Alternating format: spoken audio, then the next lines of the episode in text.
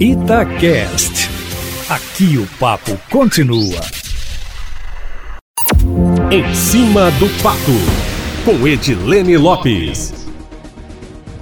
O Centro Integrado de Atendimento ao Adolescente Autor de Ato Infracional, CIA-BH, que foi inaugurado em 2008, vai mudar de endereço, Eustáquio. A unidade que hoje fica na rua Rio Grande do Sul, no Barro Preto, vai para a Avenida Afonso Pena, número 2300, ao lado da Secretaria Municipal de Saúde, no bairro Funcionários. Informação em primeiríssima mão aqui na coluna em cima do fato, confirmada pelo Tribunal de Justiça de Minas Gerais a pedido da Itatiaia. Segundo o Tribunal de Justiça, o prédio da rua Rua Rio Grande do Sul, onde está o CIABH hoje, é alugado. E o prédio que será usado na Avenida Afonso Pena foi desapropriado pelo Tribunal de Justiça. O prédio de 15 andares na Avenida Afonso Pena ficou ocupado por quase um ano, de setembro de 2017 a julho de 2018, quando passou pela reintegração de posse. E as cerca de 200 famílias do movimento de luta nos bairros, vilas e favelas deixaram o edifício e assinaram um acordo extrajudicial para reassentamento em um terreno no Barreiro Barreiro.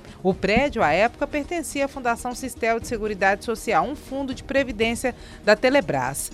Há quase três anos vazio, agora o prédio passa por reformas para receber o CIA. E foi por causa dessas obras que nós descobrimos em primeira mão que esse prédio vai abrigar o Centro Integrado de Atendimento ao Adolescente Autor de Ato Infracional. O CIA, Eustáquio, é intersetorial, como a gente sabe, nós que acompanhamos o dia a dia das ocorrências policiais. E ele tem no mesmo local unidades da Polícia Militar, Polícia Civil, da Secretaria de Segurança Pública, do Ministério Público e do Tribunal de Justiça, além da Prefeitura. Cada órgão vai ser responsável pela reforma da sua parte no prédio da Avenida Afonso Pena. A obra ainda não tem data para terminar e a transferência do CIA do Barro Preto para os funcionários também não, meu amigo. O prédio atual fica numa região mais central mais próxima da maior parte dos pontos de ônibus e lanchonetes populares.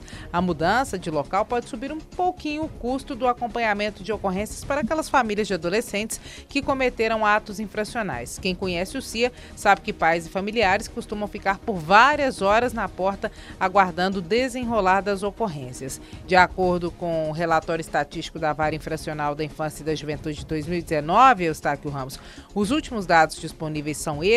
Em 2019, foram encaminhados para o CIABH 6.838 casos para atendimento. 552 eram de cumprimentos de mandados de busca e apreensão e 6.286 eram novos casos de apuração de atos infracionais. 4.022 adolescentes foram encaminhados nessas ocorrências como autores de atos infracionais, Eustáquio. 2.264 eram reincidentes, ou seja, mais da metade. São números tristes.